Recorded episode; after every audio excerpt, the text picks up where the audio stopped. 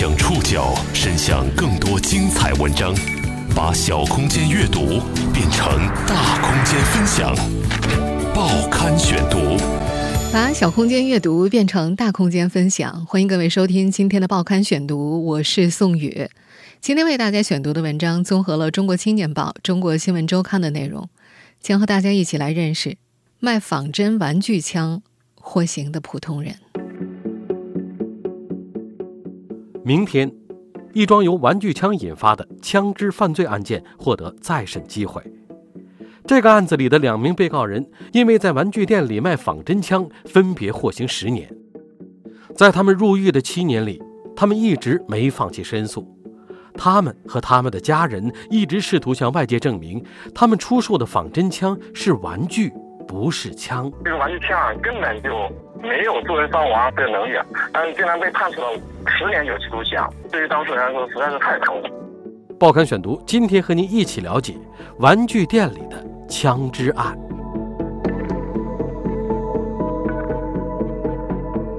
最初，那是有关玩具的小本生意。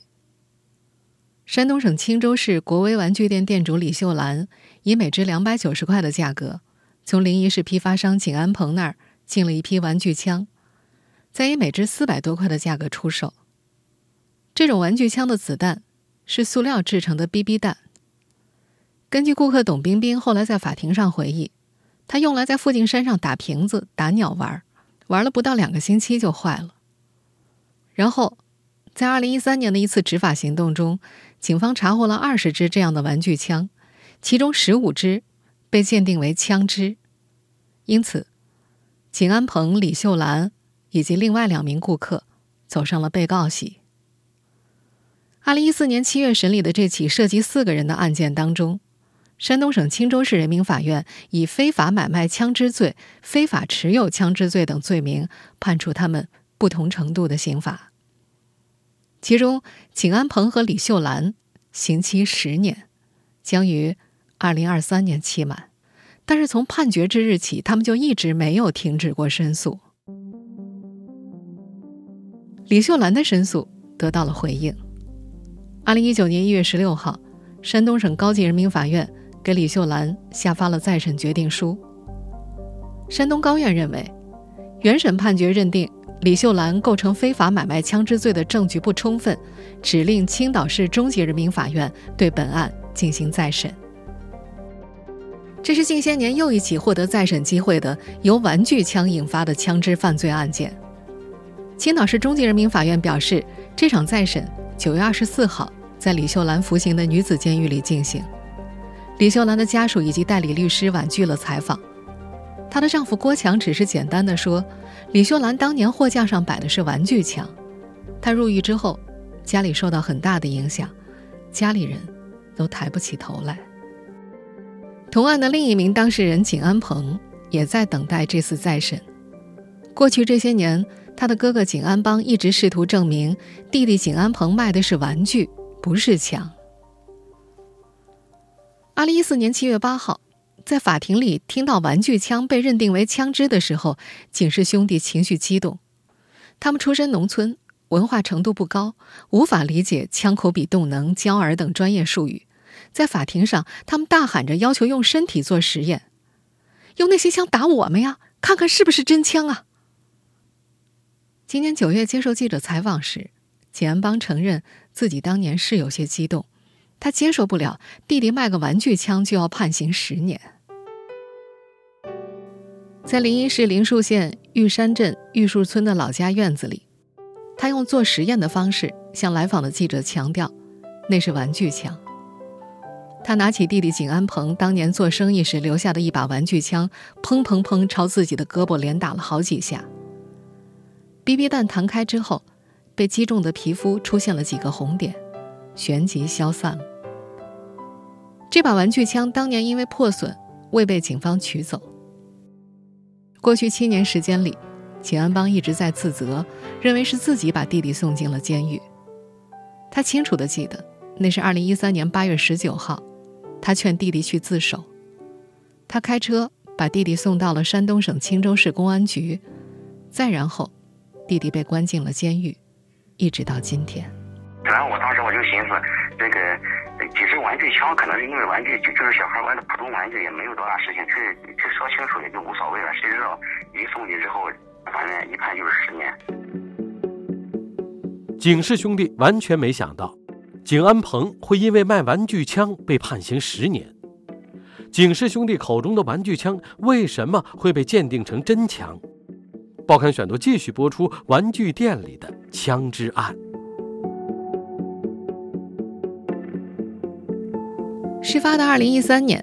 景安鹏在临沂永兴国际玩具城经营一家十平米的小店，叫兴鹏玩具店。临沂永兴国际玩具城是中国最大的玩具批发业集散地之一。二零零四年左右，景安鹏中专毕业之后就一直在这儿打工，慢慢的攒下了一间小店铺。在景安邦的印象里，二零一三年那会儿，永兴国际玩具城卖这种玩具枪的商户很多。当时那个整个临沂市场好几百家都在卖这种东西，像那种当时十几岁、二十几岁那种小孩，对 CS 的了解就感觉拿那个枪很威风，都在拿那种枪自己在家里打个打个死打个九型啊，打个什么东西的练射击，都是都是自己拿着玩的在。一位要求匿名的商户在接受媒体采访时也说，二零一三年那会儿，网络射击游戏特别火，他们的货走得很快。商户们都愿意卖这种玩具枪。这位商户也曾经因为销售玩具枪被公安机关查处过。那年，青州市警方是顺藤摸瓜找到景安鹏这儿的。在这件案子里，最早出事的是青州农民李小海。他通过社交网络出售玩具枪，引起了警方的注意。他的货源来自李秀兰，再往上就是景安鹏。景安邦记得，弟弟刚入狱的时候，他去探监，玻璃墙里的弟弟拿着电话向他哭喊：“哥，卖十几支玩具枪判十年，太冤了。”景安邦握着拳头对弟弟承诺会去申冤。他初中毕业，长期在县城务工，他不理解玩具枪怎么就成枪支了。代理过多起仿真枪案件的周玉忠律师，当年在网上看到景安邦的求助信息之后，代理了景安鹏一案。他认为这个案子的核心就是玩具枪为什么能被鉴定成真枪。我国枪支管理法中所称的枪支，是指以火药或压缩气体为动力，利用管状器具发射金属弹丸或其他物质，足以致人伤亡或丧失知觉的各种枪支。在景安鹏的案子里，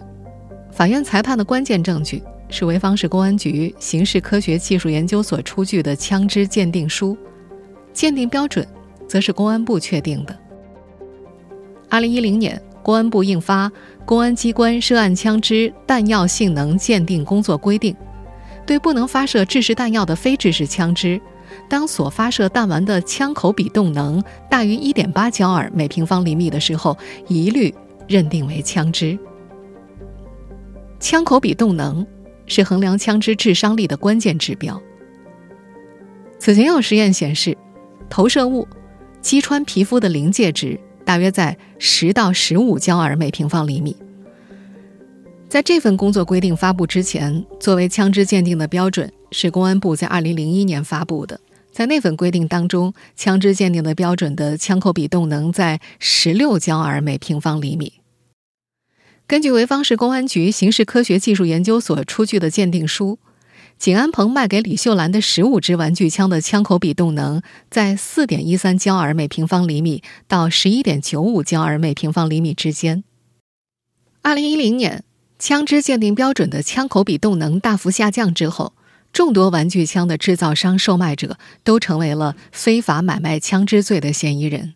景安鹏如今的代理律师尹良军说：“自从改为这个之后呢，就出现了大量的这个玩具枪啊，一些仿真枪，就认定为枪支一些一些一些事件啊。但是，嗯，从这个科学实验来看，就这一点八焦耳这个是达不到这个致人死亡、致人伤亡，或者是说致人丧丧失知觉的这个这个标准的，所以是认定不了这个。”作为这个枪支的，在景安鹏卖玩具的永兴市场，他也不是第一个因为卖玩具枪被判刑调查的人。早在2009年，有个叫赵春和的商户受朋友左鹏所托，寻找仿真枪货源，两人约定赚钱后分成。当年四月，赵春和参加广交会，在会上找到了仿真枪的生产厂家，并帮忙购买。2010年，左鹏刚卖了一支玩具枪给东北买家之后，警方就找上了赵春和。到了这年五月，赵春和被带走调查，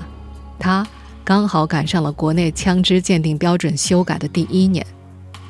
因为非法买卖枪支罪，赵春和就这么成为了永兴市场里第一个因为卖玩具枪被判刑十年的人。就在景安鹏他们被抓的二零一三年，中国人民公安大学教授陈志军就曾经就枪支认定标准的变化发表论文。陈志军在文中写道：“我国的刑事司法实践中。”将鉴定临界值大幅度下降至原有标准十分之一左右，导致出现了大量被告人坚称行为对象是玩具枪，但因为鉴定标准达到了，当事人被追究刑事责任的案件。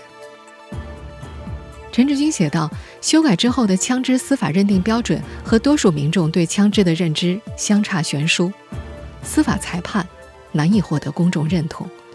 为维护社会治安。”对枪支进行必要的扩张解释是无可非议的，但不能突破合理限度，不能超出大多数民众的预测可能性。景安鹏当年的代理律师周玉忠说：“其实一审法院也混淆了仿真枪枪支的概念，有自相矛盾之处。一审判决认定的一个事实是，景安鹏向李秀兰出售了仿真枪，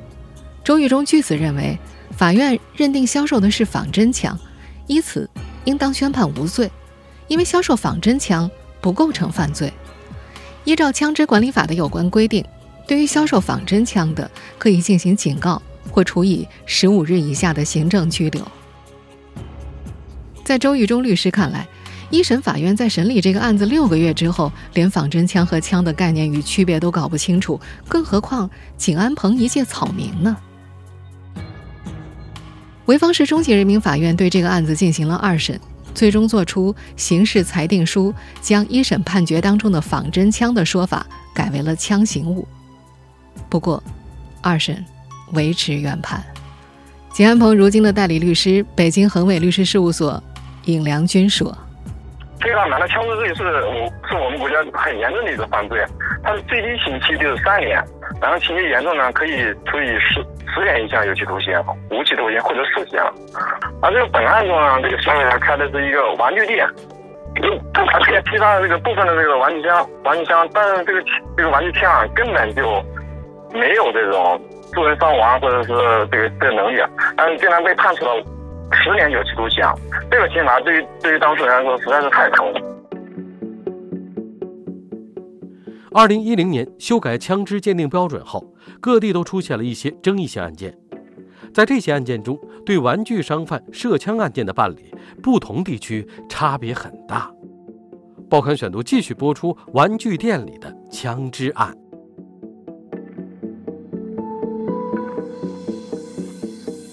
在景安鹏这个案子里，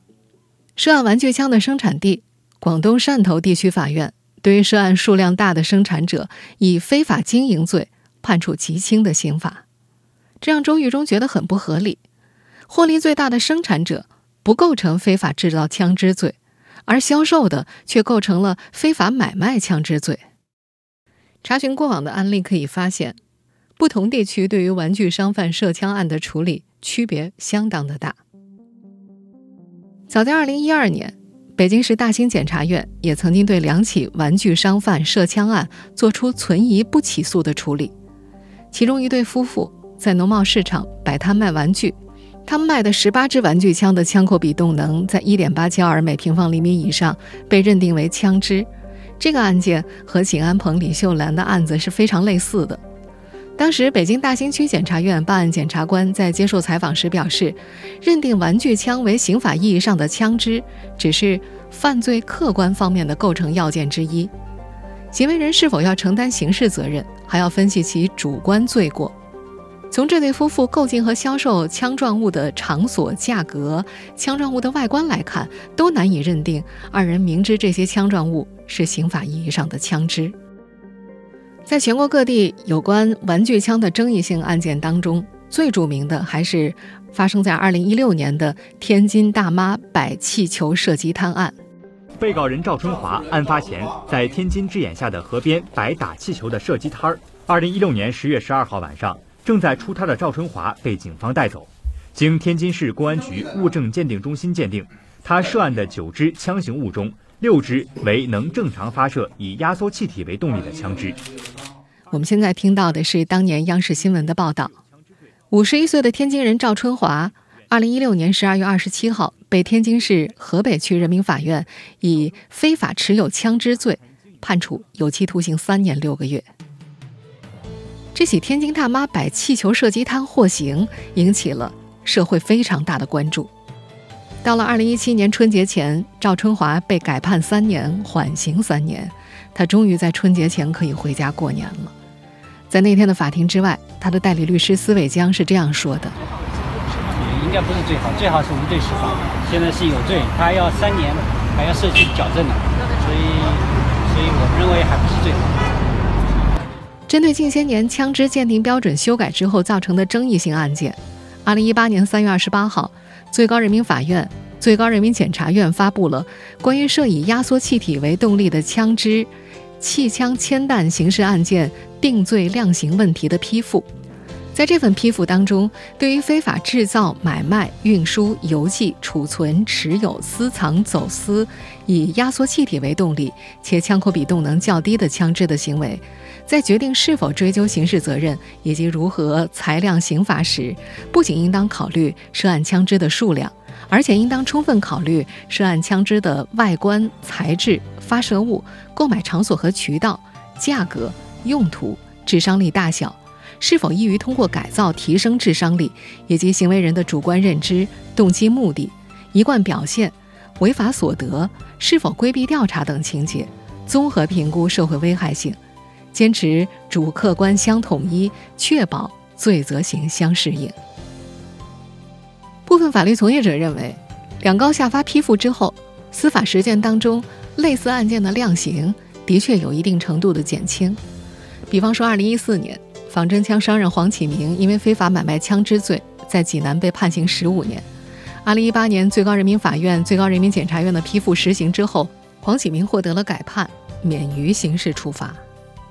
但是，也有法律人士指出，这份批复当中要求的客观评估枪支的材质、外形、购买渠道、价格、用途以及行为人的主观动机等综合情节，仍然没有发生什么实质性的改变。回到景安鹏的案子上来，当年周玉忠在为景安鹏辩护的时候，就一直强调，景安鹏绝对没有买卖枪支的主观故意。他认为，景安鹏在玩具市场开设玩具店，从事的是正当经营活动。从销售形式来看，都是以正常物流方式公开进行的，而真正的非法枪支买卖军火活动要隐秘得多，绝对不会通过物流发货的。销售涉案枪形物所获得的利润极少，与买卖玩具所获得利益没有什么差别。这位律师还认为，这个案子和一般的刑事案件相比更加的清晰，因为没有受害人，也没有产生直接的社会危害。周玉忠多年关注。玩具枪案和仿真枪案，他认为这些买卖、持有、使用仿真枪的被告人，大多数是经营小本生意或者娱乐游戏用的，屡屡被入刑追责，甚至被判处十年以上甚至无期徒刑，对于当事人的家庭是灭顶之灾。景安邦也记得，弟弟景安鹏被捕之后，永兴玩具市场三分之二的商家都被带走调查。他还发现，有很多被带走调查的玩具市场商家，在出狱或者假释之后，都不再从事玩具批发这行了。有些人情愿给别人打工，也不想再担这个风险。因为售卖的玩具枪被认定为真枪，包括景安鹏、李秀兰在内，这些小本经营商户的家庭大多破碎了。他们无法接受这个结果。从入狱开始，他们和家人就开始不停的申诉。今年，他们终于看到了曙光。报刊选读继续播出《玩具店里的枪支案。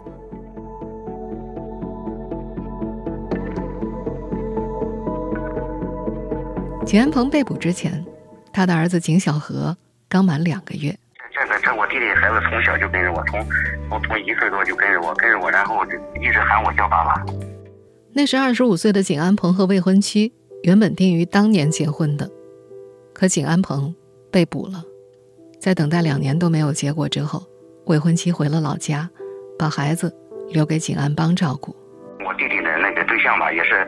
因为这个因为这个事情等了两年，那个然后没等到，接着把孩子也扔给我了，上一年级了。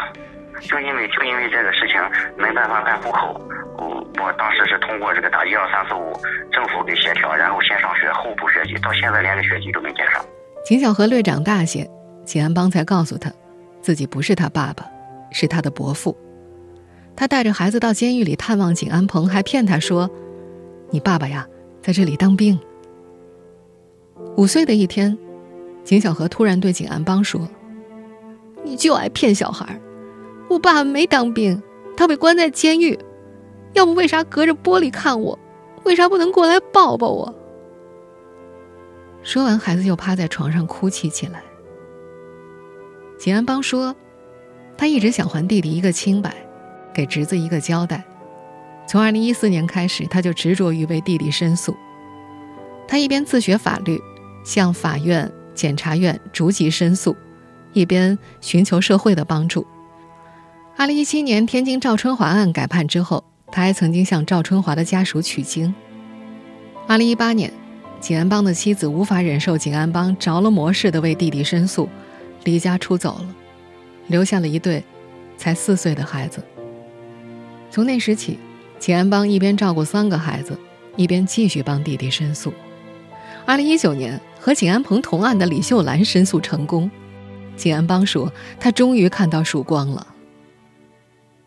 九月二十四号，也就是明天，青岛市中级人民法院在李秀兰所在的女子监狱对景安鹏非法买卖枪支案进行再审。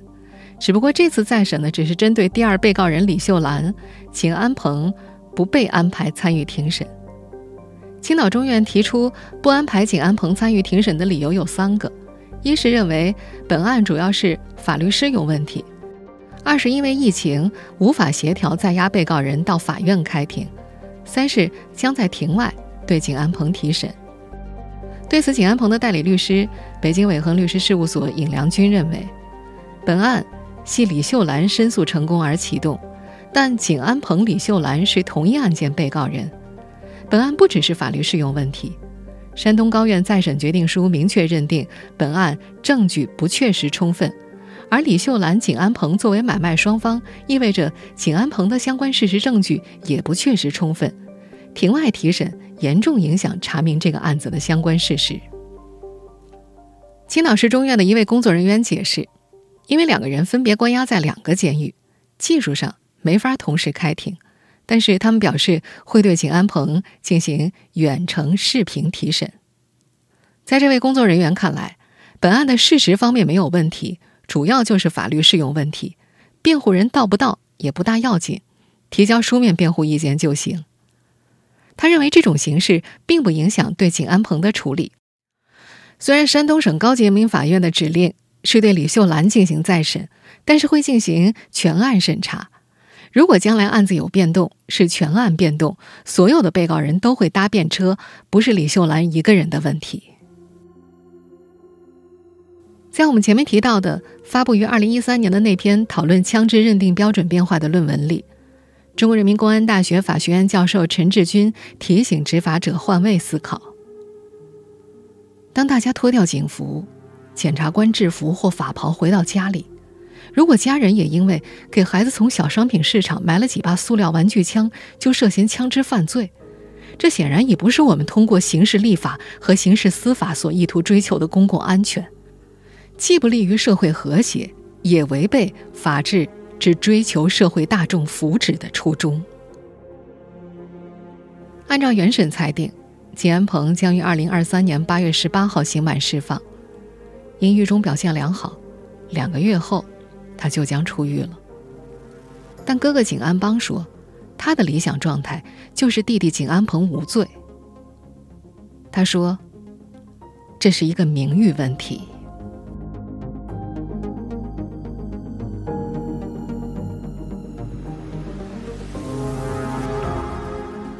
听众朋友，以上您收听的是《报刊选读》，